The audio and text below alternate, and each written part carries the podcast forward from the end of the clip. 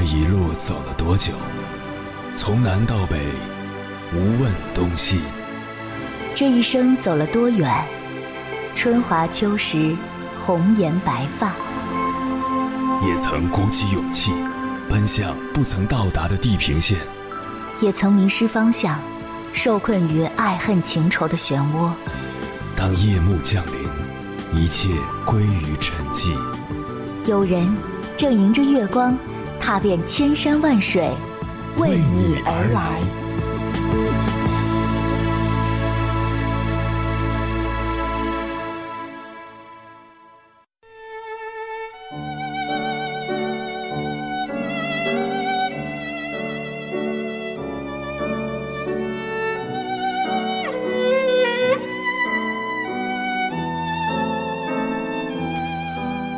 我有一位异性朋友，身高一米七。体重五十公斤，皮肤很白，腰背很直，无论穿裙装还是裤装，都让人无法挑剔。可是有一天，他突然问我：“我为什么这么丑，不敢照镜子？每次照镜子都感觉要被自己丑哭。”在我眼里，她已经很美了，为什么她还会有这样的心理呢？其实，像我朋友这样的人不在少数。火箭少女一零一的成员杨超越，在做客《奇葩说》时自曝对自己的颜值无法认同，经常半夜照镜子被自己丑哭，各种角度看都觉得不太够，总觉得这里差一点，那里差一点。其实生活里有很多人都和杨超越的心态一样。可能只是外表一点点小到不能称为瑕疵的瑕疵，都会让自己觉得信心不足，要想方设法来弥补。那么，人们为什么对自己相貌的要求如此苛刻？凌晨时分，思念跨越千山万水，你的爱和梦想都可以在我这里安放。各位夜行者。深夜不孤单，我是迎波，绰号鸭先生，陪你穿越黑夜，迎接黎明曙光。今晚跟朋友们聊的话题是外貌焦虑，你有过吗？关于这个话题，如果你想和我交流，可以通过微信平台“中国交通广播”和我实时互动，或者关注我的个人微信公众号和新浪微博，我是鸭先生，乌鸦的鸭。和我分享你的心声。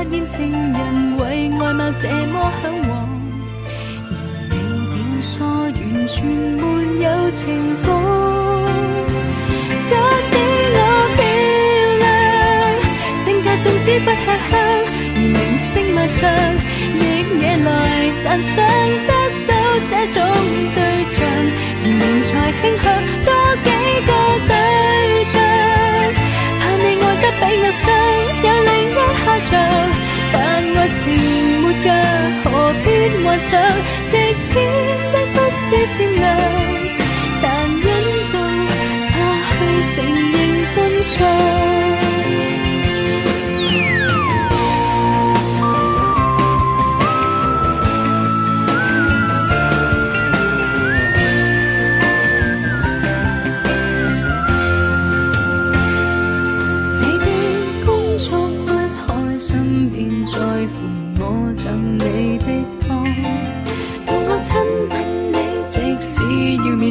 是你没有在乎一看，原谅我，点解可给你踏实的幸福一趟？饶恕我不纯情，意靠浓妆，只需要漂亮，怕你爱得比我伤，有另一下场，就似凡人迷恋偶像，无聊扮心痒。我漂亮性格，纵使不吃香，如明星卖相，亦也来窒。想得到这种对象，情才倾向多几个对象。怕你爱得比我伤，有另一下场。但爱情没价，何必幻想直接的。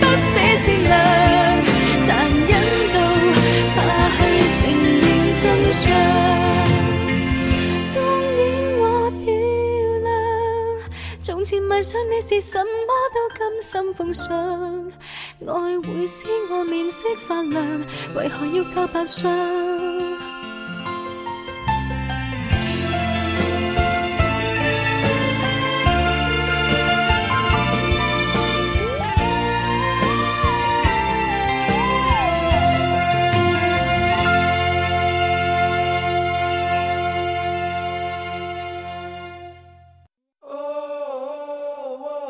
你是否也能感受到那些飘荡的歌声中有对远方一个人的思念？你是否也有遗憾？那些装进信封却始终没能寄出去的千言万语？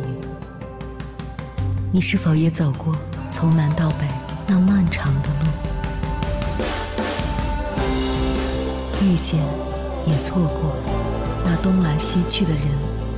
当往事随风，一尘风，凌晨时分，跨越千山万水，讲述和倾听我们的故事。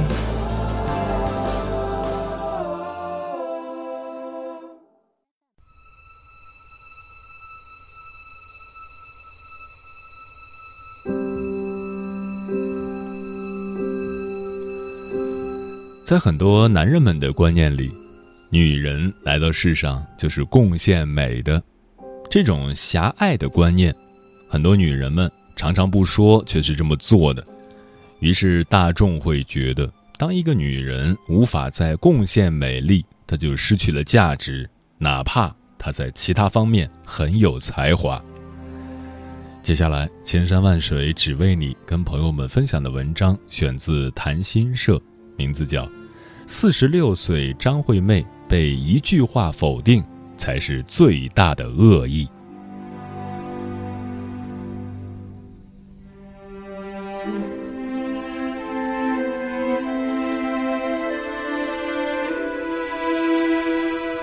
此前低调许久的张惠妹被推上了微博热搜，不是因为她热情的嗓音或表演，而是因为她又胖了。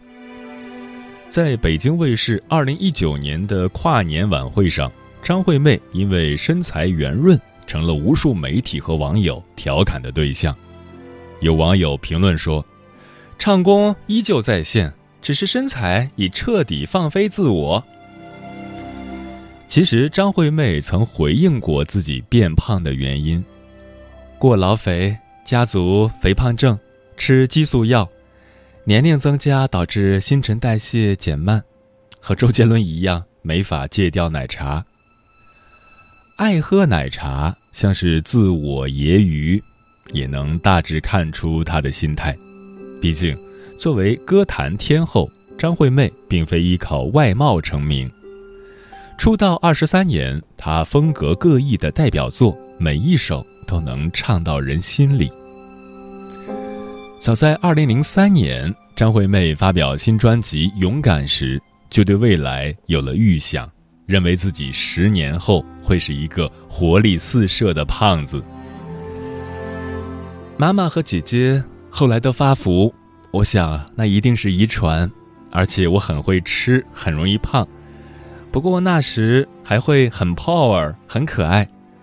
我四十岁时，你们会看到一个很胖。还穿着紧身衣、活力性感的张惠妹。可惜的是，哪怕她的自信和台风从没受身材影响，人们的关注点依然是张惠妹又胖了。二零一五年，她因为发福，当时网络上热传一句：“七月不减肥，八月张惠妹。”二零一七年，他又因同样原因再上微博热搜，被网友指责不自律。一些媒体故意选取偏胖角度的照片，甚至恶意修图嘲讽。对张惠妹所说的家族遗传、激素药物等原因视而不见，也不关注四十六岁的她依然能在台上蹦蹦跳跳、连唱十六首歌的实力，只是盯准了身材外貌来评价一个歌手，这才是最大的恶意。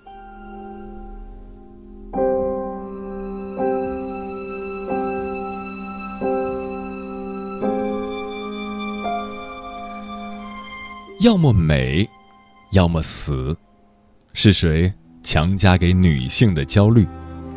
张惠妹调侃自己和周杰伦一样，因为戒不掉奶茶发胖。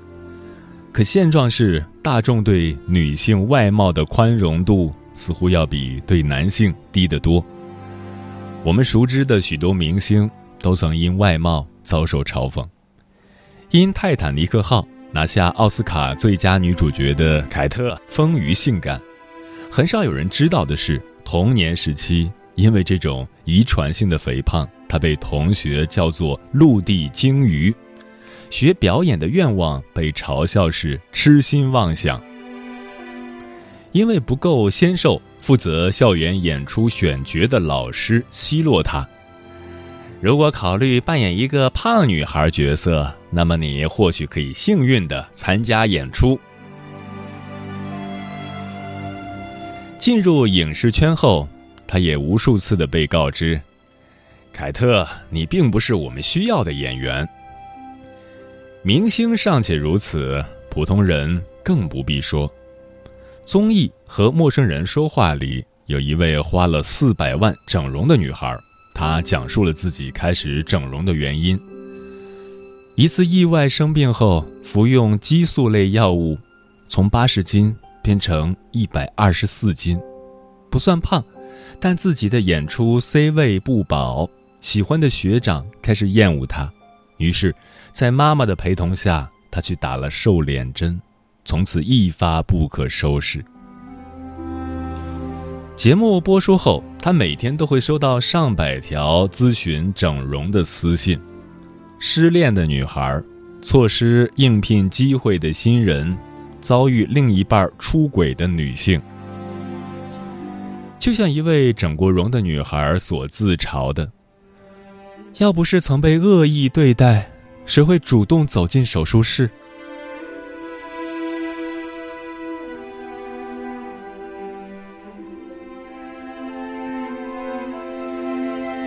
中国青年报发布的一份大学生调查显示，百分之六点八一的受访者整过容，百分之三十点七四有过整容的想法。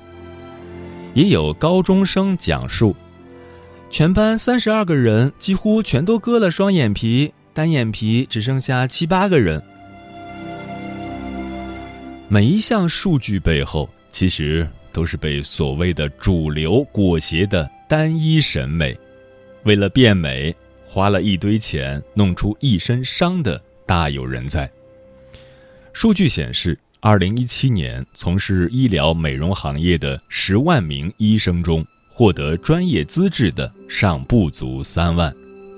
此外，还有无数非法营业者，经过短期培训，就敢在顾客脸上动刀。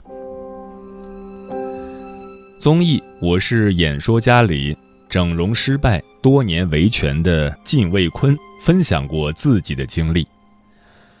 原本只是想做缩胸手术，在诱惑下接受了整容，十项十七次手术换来的是一张靠十二根钢钉勉强支撑的变形的脸。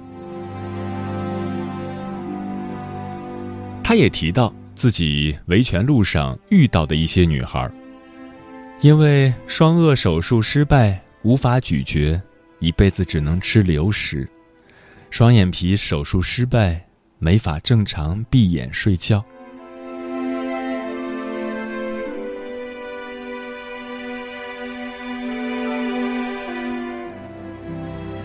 以貌取人的现实就摆在那里。普通人的确很难逃避它带来的焦虑和伤害，但更令人痛心的是，无数人不顾一切的去迎合他人的审美，把变美当作消除外貌焦虑的唯一解药。爱美没有错，可是被别人的目光绑架，才是真的得不偿失。比起活在别人的目光里。你更应该学会悦纳自己。人人都觉得这是一个颜值及正义的时代。纪录片《Miss Representative》被误解的女性中提到，女孩们从很小的时候就被教会了她们的外表是最重要的这样的信息，她们的价值观、她们的自身价值都取决于外表。荧幕里的女性。永远光鲜亮丽、美艳动人。高中生艾拉对当下的审美观提出异议：没有人关心女性的智慧，他们看的永远是我们的身体，而不是大脑。可事实上，如果真的接受了别人来禁锢自己的审美，只会让自己手忙脚乱。短片《一分钟看遍百年中国女性审美变化》中，设计师根据不同年代的潮流风向，将模特打扮成那时最新潮的样子。当长裙和大红唇成为复古的标志，丰满的玛丽莲梦露已经不是少女们追逐的目标时，人们才惊觉，审美变化的速度快得让人难以追赶。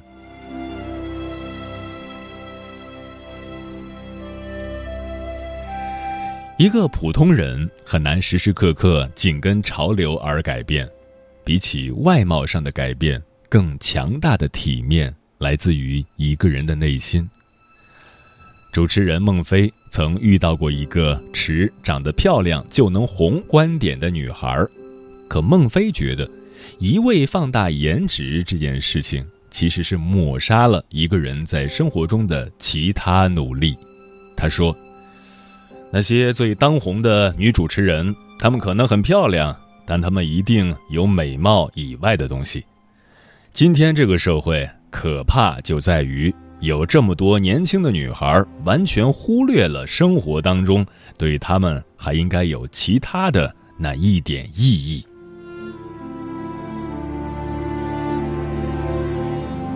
爱美、整容都没有错，但我想说。你更应该清晰地认识到，长相只是一个人身体的一部分。张惠妹胖了，没人会怀疑她在华语乐坛的地位。杨紫常常不够美，被嘲笑，可她的演技足够令许多人喜欢她。吴晓晨整容无数次，换来了现在的脸，然而那期节目播出后。许多人被他清晰的逻辑思维和表达能力所吸引。外貌从来不是一个人唯一的闪光点。相比明星，其实普通人也一样。你的价值不仅仅来自于你的脸。美国女歌手科尔比·凯拉特的《Try》在 YouTube 上发布后。短短几天获得上千万点击。歌曲 MV 里配合参演的女士们在镜头前擦拭掉妆容，对着镜头露出笑容。科尔比·凯拉特说：“他想要让女孩们试着去爱毫无修饰的自己。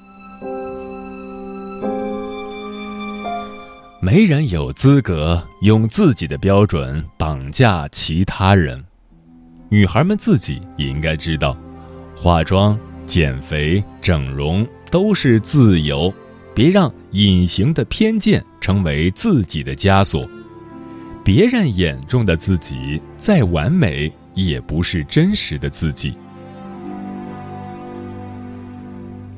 严歌苓在《读书与美丽》中写道：“漂亮和美丽是两回事。”一双不漂亮的眼睛可以有灵动的眼神，一副不够标致的面容可以有可爱的神态，一副不完美的身材可以有好看的仪态和举止，这都在于一个灵魂的丰富和坦荡。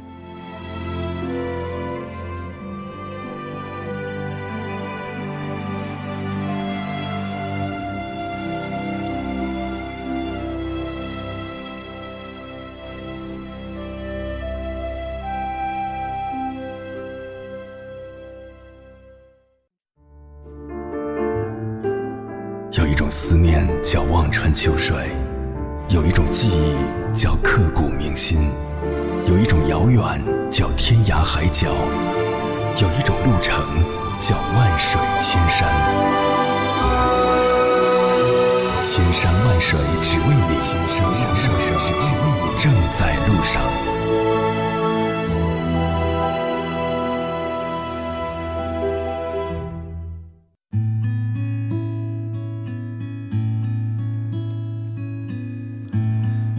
谢此刻依然守候在电波那头的你，这里是正在陪伴你的千山万水只为你，我是迎波，绰号鸭先生。我要以黑夜为翅膀，带你在电波中自在飞翔。今晚跟朋友们聊的话题是外貌焦虑，你有过吗？听友老少女战士说，为什么会有外貌焦虑？人追求美是正常的，但是这几年对女生过分的外貌要求是怎么回事？人都会老，都要求年轻美少女，那老了怎么办？怀孕发胖怎么办？老了就应该自挂东南枝吗？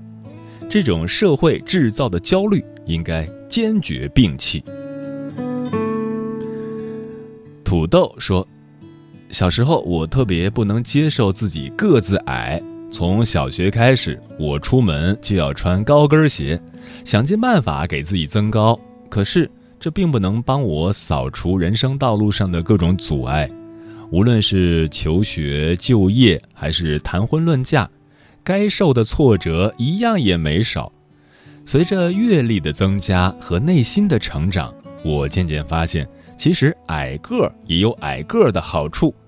尤其是年纪越大，娇小的身形就越能减龄。原来所谓外貌上的缺点，不过是一个人的特点。如今我已接受自己的矮个，脱下高跟鞋，只求自己舒服。花花小妞说：“分享一个 tip，在每次陷入外貌焦虑的时候，去运动，最好是有氧运动。”有氧运动持续三十分钟以上，配上音乐，出出汗。做完以后，不管自己长啥样，一照镜子，只有一句话：“老娘最美。”不要管什么锁骨放硬币、A 四纸腰、反手摸肚脐，运动完开心、健康、享受多巴胺，比什么都实在。